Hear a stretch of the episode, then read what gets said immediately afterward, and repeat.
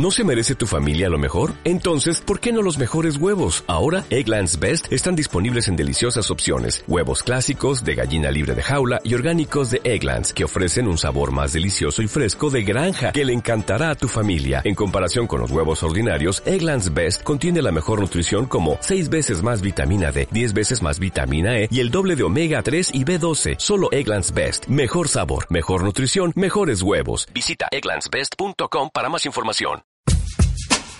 Construyamos Salud es un programa de la Escuela Superior de Ciencias de la Salud de la Universidad Nacional del Centro de la Provincia de Buenos Aires. Te brindaremos información relacionada a temas de salud en nuestra comunidad olavarriense, haciendo hincapié en técnicas preventivas y promoviendo hábitos y estilos saludables. Le dije al doctor, ¿cómo es que se cura esto? Entre todos, construyamos salud. Porque cuidarse uno es cuidar a los demás. Le dije al doctor, ¿cómo es que se cura esto?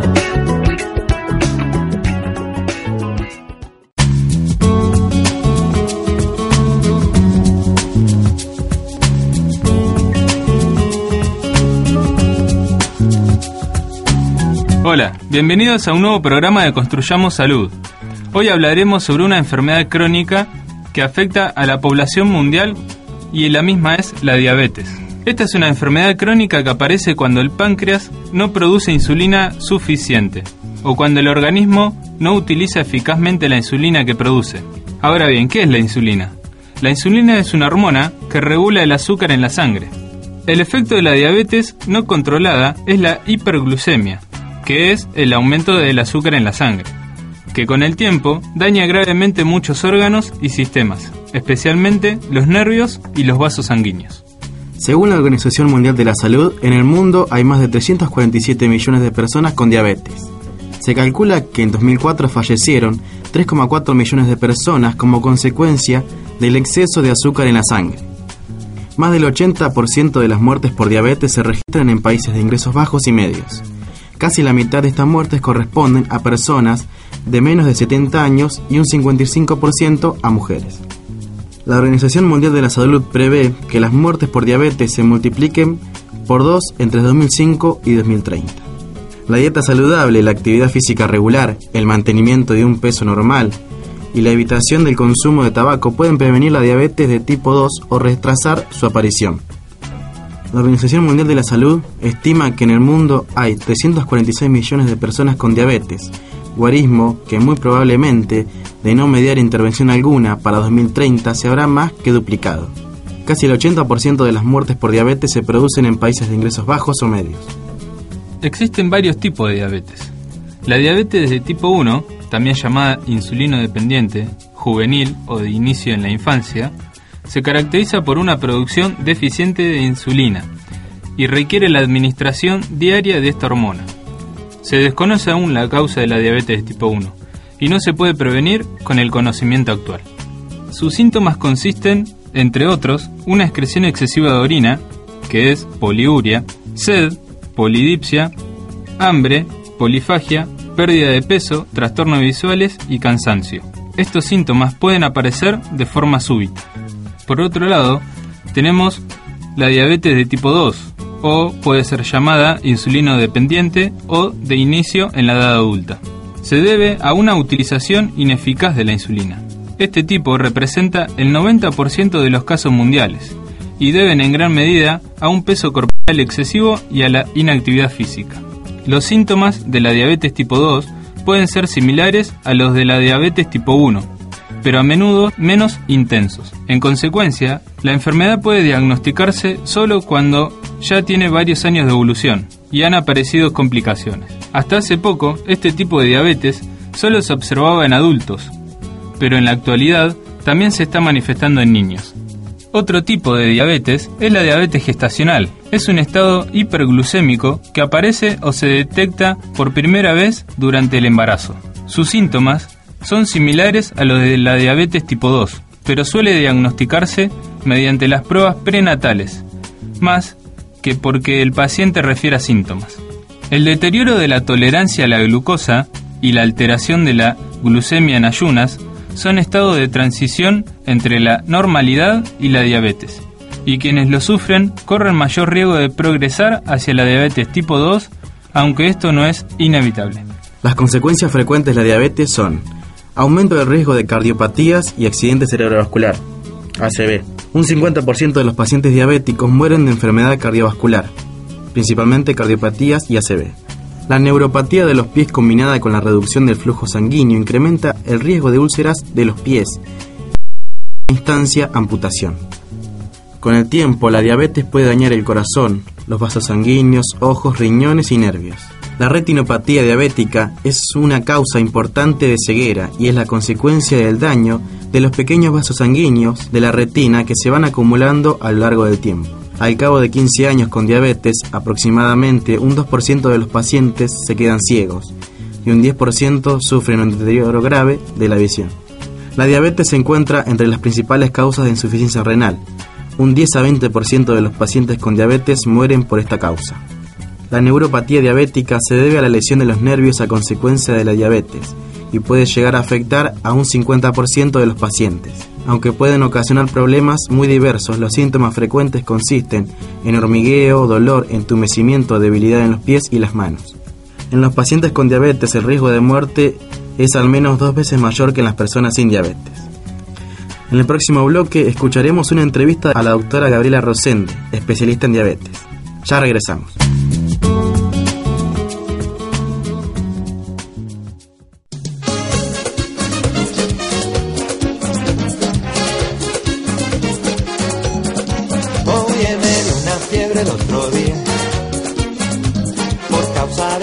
Cristiana que escapar enfermería. Sin yo tener seguro de cama. Y me inyectaron suero de colores ey, y me sacaron la radiografía. Y me diagnosticaron mal de amores al ver mi corazón como latía Oye, y me trastearon hasta el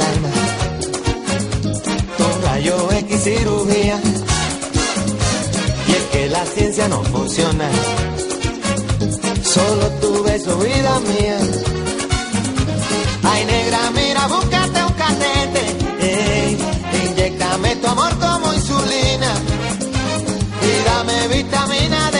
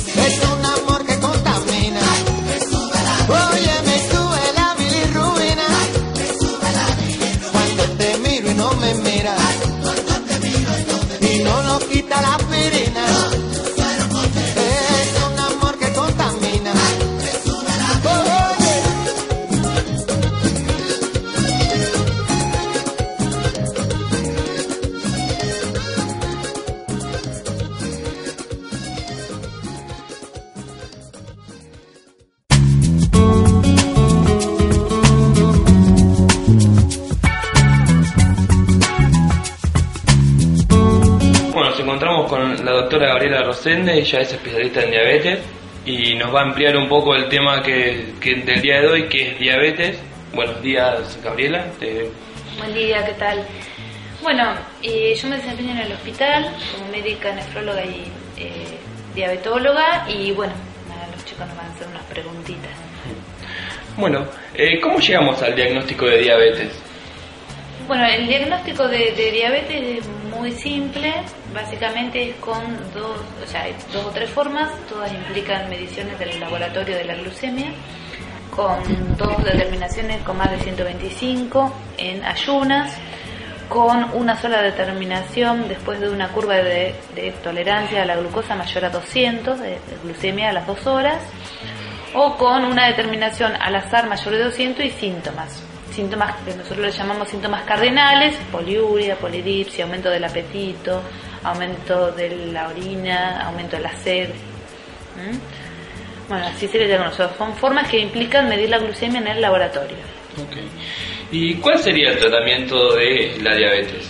Bueno, nosotros básicamente hay varios tipos de diabetes. Básicamente lo que la mayoría de la gente conoce es la diabetes tipo 1, tipo 2, después estaría la diabetes gestacional, que serían las formas más importantes. Después hay formas congénitas, formas debido a enfermedades, formas secundarias de diabetes, pero bueno, básicamente diabetes tipo 1 y tipo 2.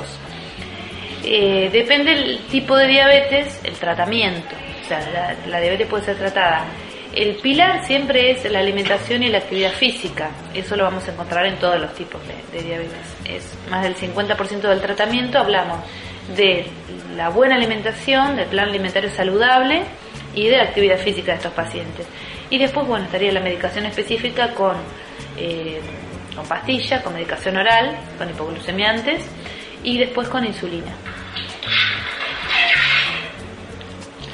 Eh, depende, bueno, el tipo de, diabetes, si vamos a usar combinados, en los diabéticos tipo 1 el tratamiento tiene que arrancar siempre con, insulina, en, los en el diabético tipo 2 eh, la mayoría de las veces uno empieza con pastillas y muchas veces también necesitan insulina con la evolución, con la evolución natural de la enfermedad. Cuando hablamos de eh, diabetes, sabemos que hay algún tipo de método de prevención para de esta patología. ¿Cómo sería ese método? Y eh, cuando hablamos de prevención nos estamos refiriendo a la diabetes tipo 2. Es decir, la, diabetes es una enfermedad crónica, es una enfermedad metabólica que se origina porque hay, o sea, lo diagnosticamos como una glucemia de ayunas superior, o sea, hay una hiperglucemia, básicamente. Y esa hiperglucemia, o sea, cuando detectamos la hiperglucemia en el paciente, ahí tenemos diagnóstico de diabetes. Pero básicamente podemos llegar por dos formas o porque no tenemos insulina, y ahí hablamos del diabético tipo 1, hay una insulinopenia, o porque hay una insulino resistencia, y ahí hablamos del diabético tipo 2, es decir, tenemos insulina, a veces de más, pero el organismo no la puede utilizar. Entonces depende, o sea, ahí hablamos de la fisiopatología, por qué se origina. En, el diabético tipo 1 no hay insulina, en el tipo 2 no se puede usar. Entonces, en el diabético tipo 1 eh, la prevención, o sea, no, no, no podemos hacer prevención porque es una enfermedad que se origina y no se puede prevenir. Hay pacientes con más factores de riesgo, pero no, no, hay forma de, evitar que suceda, digamos, por decirlo de alguna manera. En el diabético tipo 2 es en el paciente en que podemos hacer prevención y en el 90% de los diabéticos aproximadamente, o sea que es donde más, más impacto va a tener la, la prevención.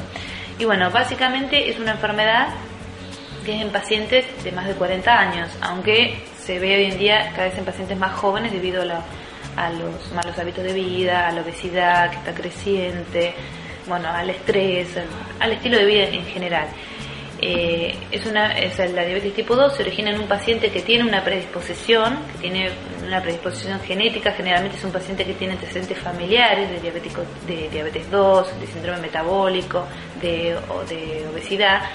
En ese paciente, generalmente si ese paciente que ya trae una predisposición, eh, le ocurre que se convierte en un obeso, no tiene actividad física, el estrés, el fumador, agregado a la edad, cuando tiene más de, más de 40 años, bueno, hacen que el páncreas claudique y la insulino resistencia que ya traía se transforma en que después no puede, no puede hacer frente a la hiperglucemia y bueno, se transforma en un paciente eh, diabético. O sea que la prevención surge de todo lo que dijimos.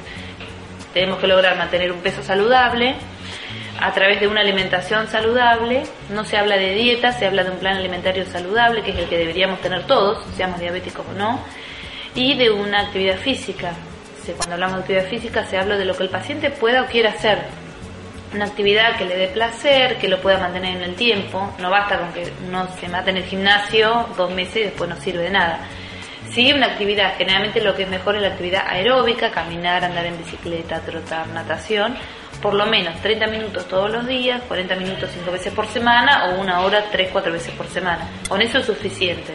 Con caminar es suficiente todos los días. Bueno, el plan alimentario, que ya dijimos, integrando más frutas y verduras, integrando harinas, eh, harinas integrales, hidratos de carbono, no de los hidratos de carbono de absorción rápida, sino de, de absorción lenta, eh, acostumbrarse a leer las etiquetas de los alimentos para ver el contenido de grasas saturadas, de azúcar, de sal, eh, hacer más educación. Bueno, eh, generalmente incluir más frutas y verduras que lo que la mayoría de las dietas falta. y bueno, Principalmente tal vez eh, ver si uno tiene los factores de riesgo, eh, pedirle al médico un control, sobre todo después de, los, más de, de, de 40 años, si uno está con sobrepeso, si uno le parece que tiene los síntomas, si tiene antecedentes en la familia. Y sobre todo para que cuando hacemos prevención en ese paciente adulto esté incluido los niños, que también van a tener la predisposición genética. Si, ese paciente aprende a comer a los 40, también los chicos, de más chicos, van a aprender a comer. Y hacemos prevención en general en toda la comunidad. ¿En qué consisten las actividades de la OMS para prevenir y controlar eh, esta patología?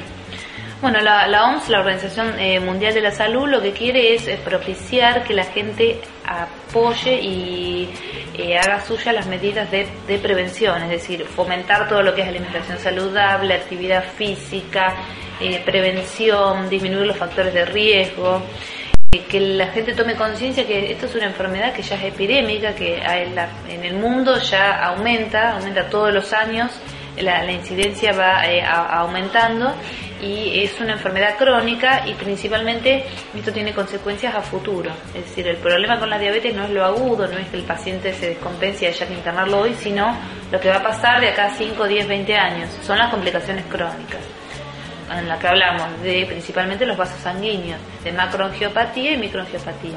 Hablamos de que te puede producir infartos, eh, accidentes cerebrovasculares, eh, obstrucción de las arterias de las extremidades, amputaciones, eh, la nefropatía en la que el paciente puede llegar a diálisis, la retinopatía, causa una de las principales causas de ceguera en los pacientes adultos.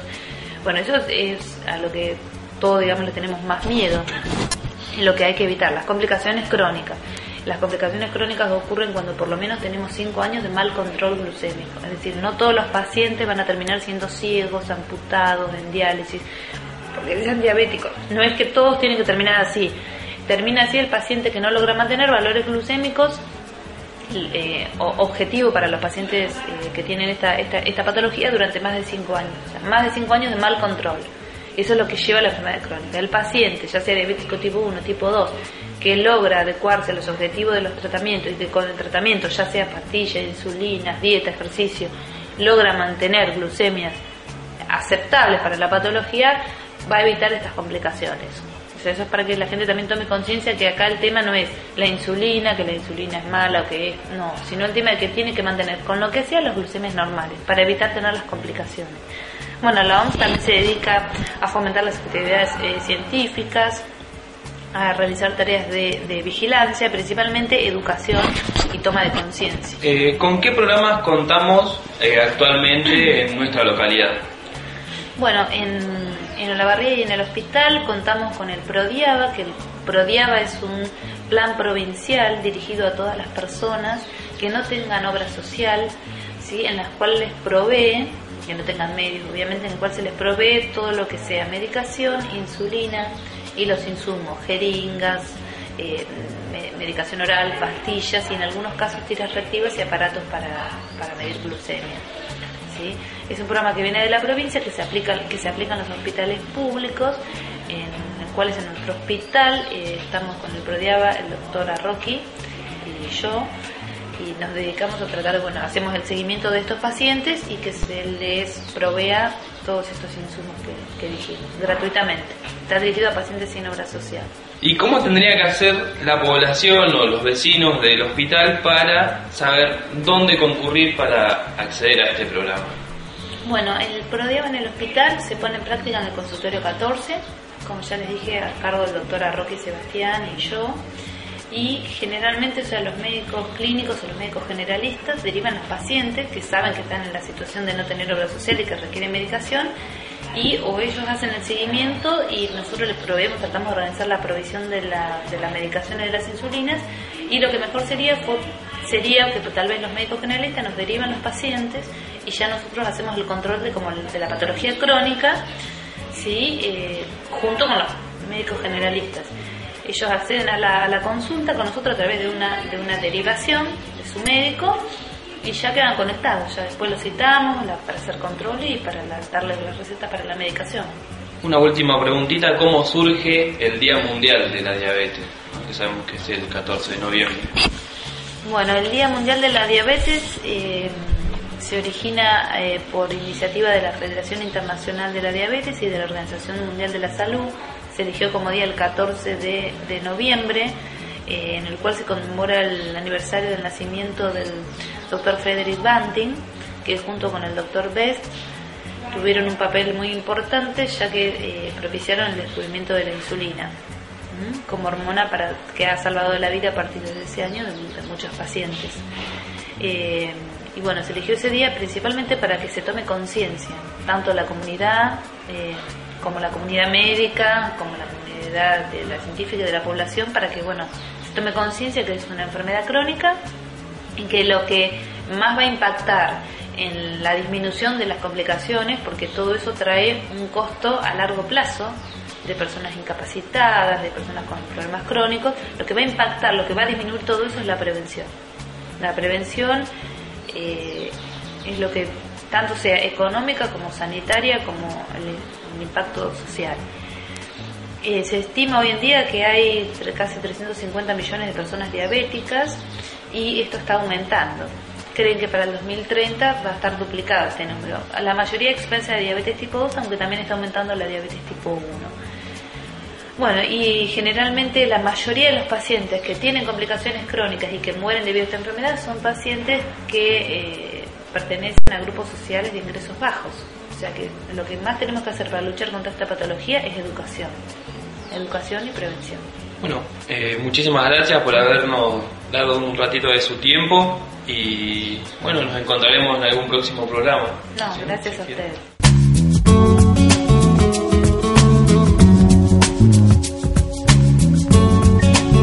Para finalizar, queremos recordar a la audiencia que el 14 de noviembre es el Día Mundial de la Diabetes. Este día fue instituido por la iniciativa de la Federación Internacional de la Diabetes y la OMS. Dicha celebración tiene como objetivo conmemorar el aniversario del nacimiento de Frederick Banting, quien, junto con Charles Best, tuvo un papel determinante en el descubrimiento de la insulina en 1922, que como dijimos antes es la hormona que permite tratar la diabetes y salvar la vida. Además, este evento anual sirve para generar en todo el mundo mayor conciencia del problema que supone la diabetes y de la forma de evitar la enfermedad en la mayoría de los casos. Gracias a todos y hasta el próximo programa, para que entre todos construyamos salud. Construyamos Salud es un programa de la Escuela Superior de Ciencias de la Salud de la Universidad Nacional del Centro de la Provincia de Buenos Aires.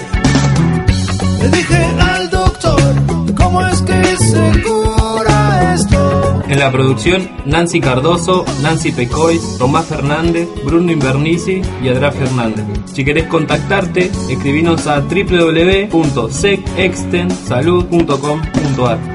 Le dije al doctor, ¿cómo es que se